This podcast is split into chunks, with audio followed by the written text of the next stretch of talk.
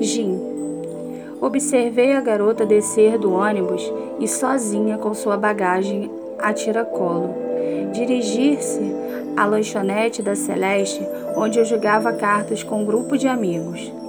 Não esbarrei e a sujei de propósito, mas desde o momento em que a vi descendo do ônibus, usando uma calça jeans surrada e justa e uma camisa branca com mangas semi-dobradas, não consegui desviar de seus lindos olhos desconfiados, como uma gata arisca.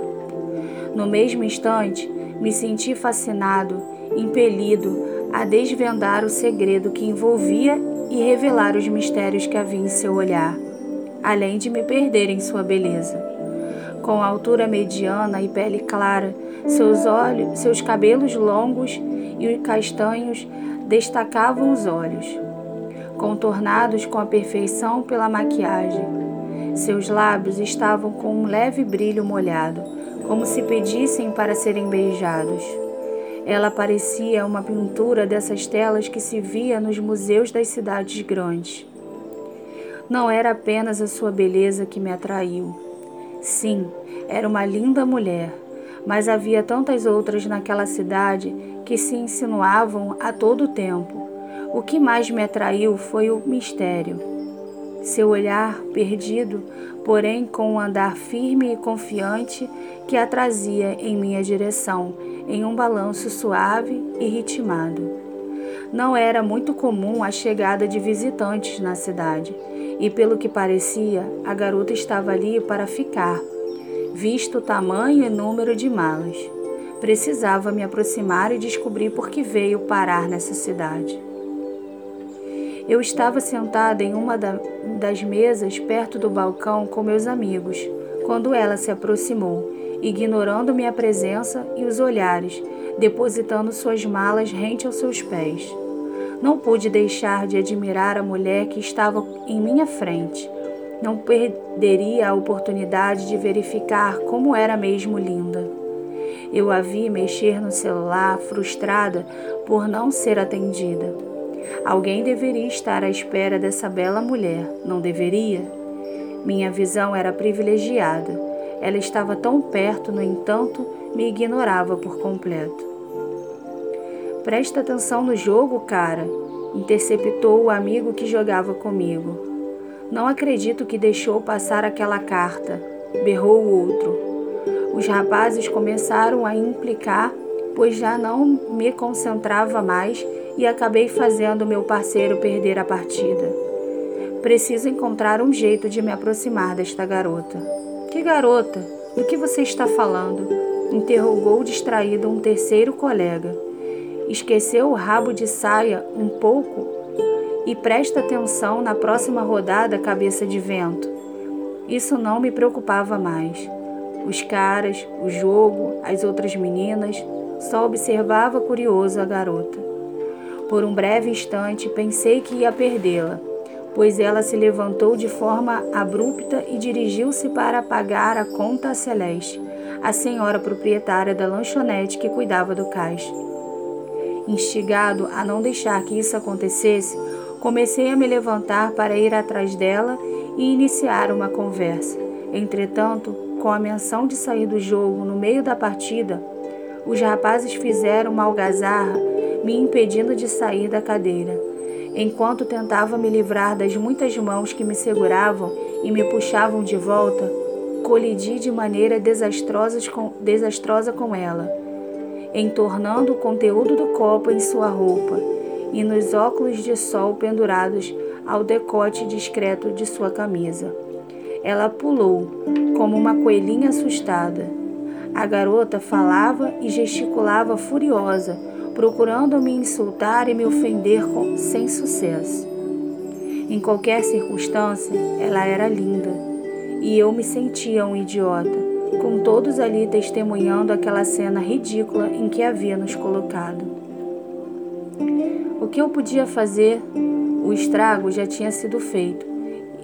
E se que dizem é verdade, minha boa primeira impressão fora por água abaixo.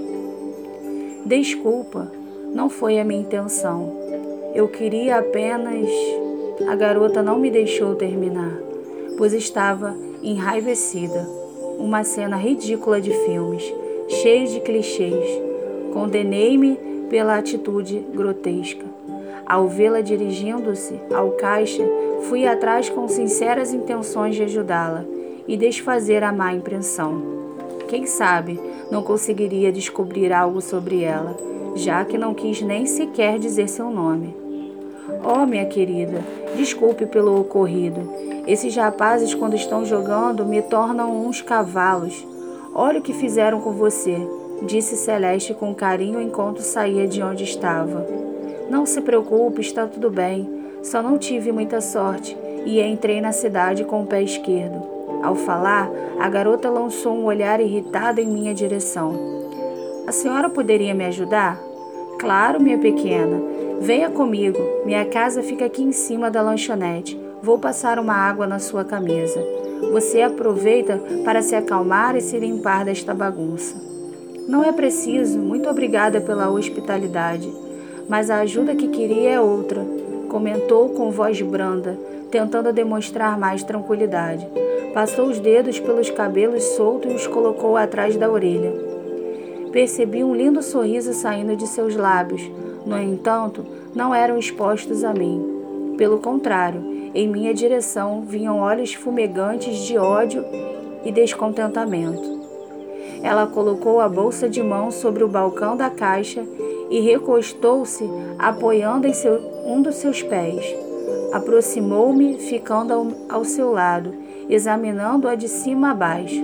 Deliciava-me com o aroma de seu perfume e o calor do seu corpo.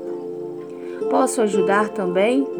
Se me permitir, coelhinha. Sorri e arrisquei, tentando parecer gentil e cordial, mas ela apenas revirou os olhos como fizera outras vezes antes. A senhora pode me informar onde encontra um táxi por aqui? Olha, querida, Borópolis é tão pequena que as pessoas só usam táxi quando precisam ir até a cidade vizinha e não encontram ônibus. O Gonçalves não fica por aqui, não. Precisa ligar para ele, então ele aparece. Esse Gonçalves seria o taxista, pelo que entendi, certo? A senhora poderia, por favor, entrar em contato com ele por mim? Ou me informar o número para que eu mesma possa ligar? Deixa que eu te levo, coelhinha. Estou com a minha moto aqui fora e num instantinho eu te levo aonde quiser. Meu nome não é Coelhinha, disse entre os dentes enquanto olhava ao redor como se procurasse algo. Será que poderia parar de me chamar assim? Claro, assim que me disser seu nome coelhinha. Sorri ao, ao perceber que desta forma a deixava ainda mais irada. Abaixe as armas, continuei, levantando as mãos para cima em sinal de rendição. Sou um rapaz de confiança. Todos aqui me conhecem e, me, e podem confirmar que sou uma boa pessoa. Olhei para os caras na mesa e todos gargalhavam daquela situação. Com certeza essa história será contada por eles por um bom tempo. Não me importava. Ela, por sua vez, nada dissera. Então continuei. E aí, como vai ser? Vai me dizer o seu nome e aceitar a minha carona? Não, retrucou a garota com desdém. Virou-se para Celeste em busca de socorro. Não o quê? Não vai me dizer seu nome ou não vai aceitar a minha carona? Tentei mais uma vez. Celeste estava ao telefone falando com o Gonçalves. Preciso ser rápido antes que ela vá embora. Não há nenhum motivo para me apresentar a você e não, não quero sua carona. Obrigada, exprimiu evasiva. Observei-a com atenção e não pude deixar de provocá-la. Diverti-me com aquela situação e com a instabilidade que provocava nela. Você tem algum problema nos olhos? Porque eles ficam se revirando de um jeito estranho. Falei tentando parecer sério. Ela, por sua vez, se limitou a bufar de raiva e se virou de costas para mim. O Gonçalves está aqui por perto? Celeste vem em seu socorro e logo chegará para te ajudar. Enquanto isso, por que não se senta aqui e me deixa te oferecer um salgado por conta da casa? Está com fome? Com as, com as calejadas mãos em seu cotovelo, a senhora guiou-a para a mesa mais próxima.